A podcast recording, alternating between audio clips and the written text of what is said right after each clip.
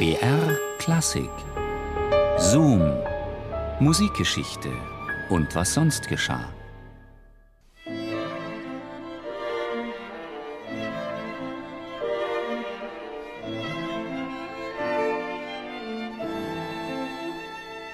Vielleicht noch etwas Ultramarin dazu. Nicht viel, nur eine Spur. Dann mischen. Genau. Das war keine wirkliche Farbe mehr, das war mehr der Eindruck einer Stimmung. Zufrieden tupfte Ernest Chanson Farbpunkte auf die Leinwand. Viele tausend Punkte, dicht an dicht nebeneinander. Ein Facettenbild, flirrend, irisierend, wie eine Luftspiegelung. Heute Abend würde er es seinem Freund Monet zeigen. Chausson legte Pinsel und Palette zur Seite und trat etwas zurück. Von der Idee her müsste Musik genauso sein wie dieses Bild. Ein Ganzes aus unendlich vielen Schattierungen, ein Schwarm aus Tönen, zusammengehörig, aber jeder für sich doch ungreifbar.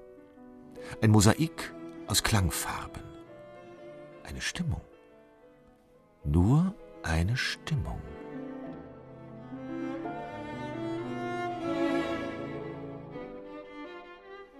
Chausson spürte Musik in sich, Harmonien, Linien, Klänge. Er musste nach draußen ins Licht, in die Natur, zur Quelle aller Kunst. Er eilte in den Schuppen hinter dem Haus und holte sein Fahrrad hervor. Er krempelte die Hosenbeine hoch und folgte seinem Schaffensdrang hinein in diesen sonnigen Juninachmittag. Eine rasante Fahrt, Landschaften wie grüne Striche, Blumen nur ein Punktemeer, Sonnenflecken wie Gefühle, hell und dunkel, warm und kalt, Geräusche, Stimmen, weit, nah, weg. Er selbst konstant, das andere flüchtig. Vorbei, immer schneller, dann der Berg von Limay. Ein Fliegen fast nach unten, windig, leicht, die Kurve eng, ein Schlingern. Eine Mauer.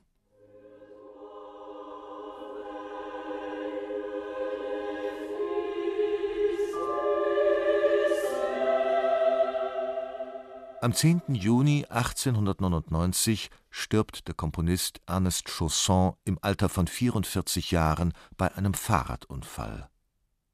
Und mit seinem Herz hört auch das Herz der Pariser Kunstszene zumindest einen Moment lang aufzuschlagen. Dr. Ernest Chausson ist mehr als der wohlhabende Anwalt, mehr als der dilettierende Schriftsteller und Maler, mehr als der spätberufene Komponist. Er ist eine Symbolfigur des Geistesadels im Paris des ausgehenden 19. Jahrhunderts. Als er mit 25 Jahren beschließt, den Talar an den Nagel zu hängen, ändert sich sein ganzes Leben. Er beginnt am Pariser Konservatorium bei Jules Massenet zu studieren.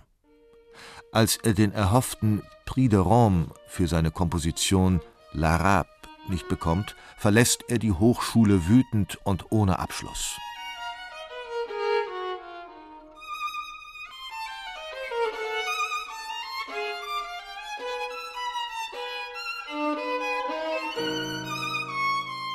Der etablierte Komponist César Franck fängt Chausson auf und wird zu seinem Freund, Lehrer und Mentor.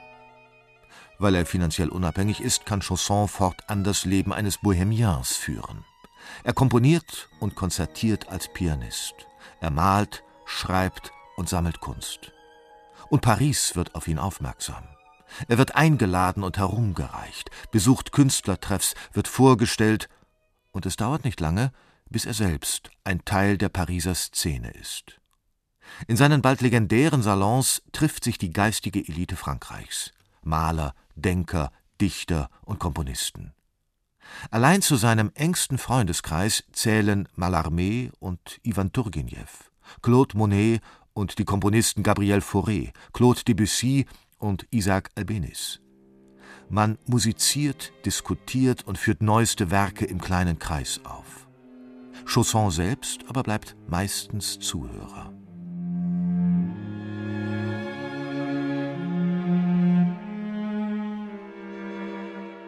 Sein Gesamtwerk weist bei seinem Tod 1899 nur eine Symphonie, drei Orchesterlieder, einige Kammermusik und Vokalwerke sowie ein unvollendetes Streichquartett auf.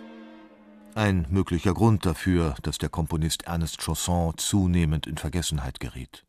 Und das, obwohl er als stilistisches Bindeglied die Kluft zwischen Romantik und Impressionismus überbrückt.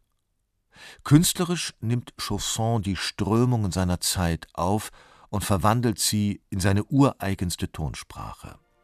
Er unternimmt Reisen nach Bayreuth, um Wagners Opern, vor allem aber seine Harmonik zu studieren, bezieht sich auf die Technik seiner Lehrer Franck und Massenet und arbeitet sämtliche Einflüsse seines kulturellen Umfelds in Musik um. Und so hinterlässt Ernest Chausson bei seinem Tod das auf wenige Werke reduzierte musikalische Extrakt einer ganzen Zeit, der Epoche des Fin de siècle.